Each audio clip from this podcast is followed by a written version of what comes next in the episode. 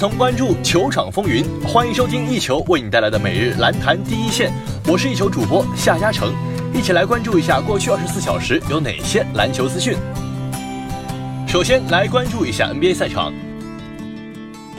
北京时间十二月三号，七六人坐镇主场迎战灰熊，最终他们以一百零三比九十五击败对手，取得四连胜。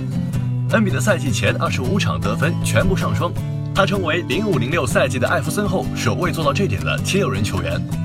在前三节比赛里，巴特勒表现平平，他只拿到八分。但在末节比赛里，在球队遭遇追分时，巴特勒挺身而出，变身关键先生。他用强硬的进攻阻止对手反扑。在单节比赛里，巴特勒拿到十三分，成为球队取胜功臣。全场比赛，七六人方面，恩比德拿到十五分、十四篮板、三助攻；雷迪克二十四分、三篮板；巴特勒二十一分、三篮板、两助攻。西蒙斯十九分、十二篮板、六助攻、两抢断。灰熊这边，康利二十一分、两篮板、五助攻；小贾伦·杰克逊十七分、三篮板、三封盖；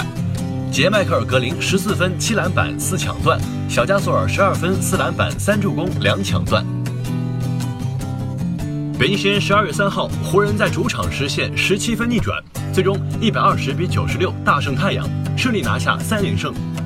詹姆斯出战三十分钟，十七投九中，三分五投三中，罚球四罚三中，拿下二十二分、八助攻、六篮板、一盖帽，只打了三节便打卡下班。湖人首节挖下十七分大坑，跟詹姆斯的慢热、失误多有关，但之后填坑也多亏詹姆斯。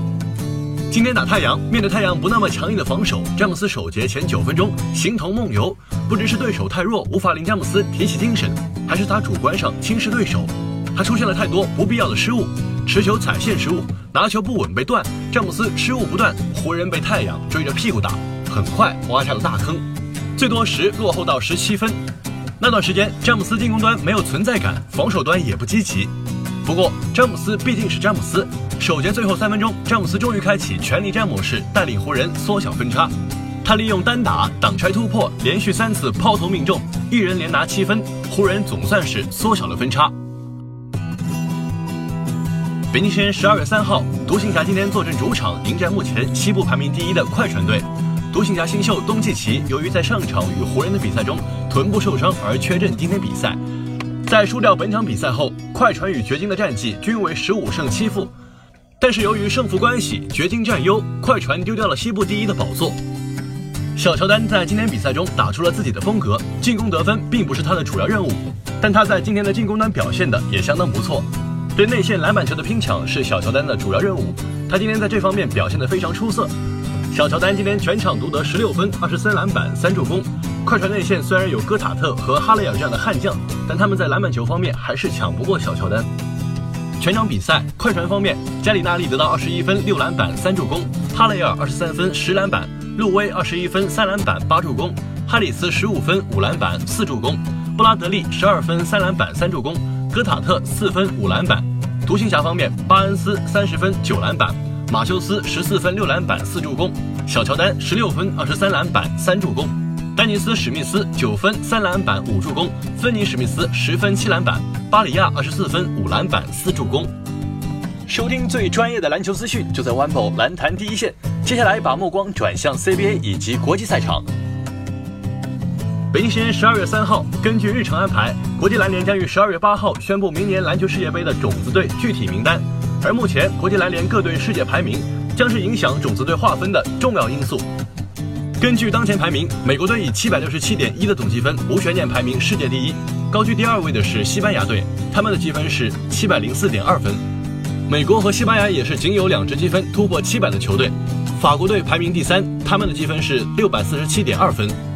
排名第四到第十位的依次是塞尔维亚队六百四十四点二分，阿根廷队六百二十五点一分，立陶宛队六百二十点二分，斯洛文尼亚队六百点七分，克罗地亚队五百七十七点七分，希腊队五百六十七分和澳大利亚队四百八十三点七分。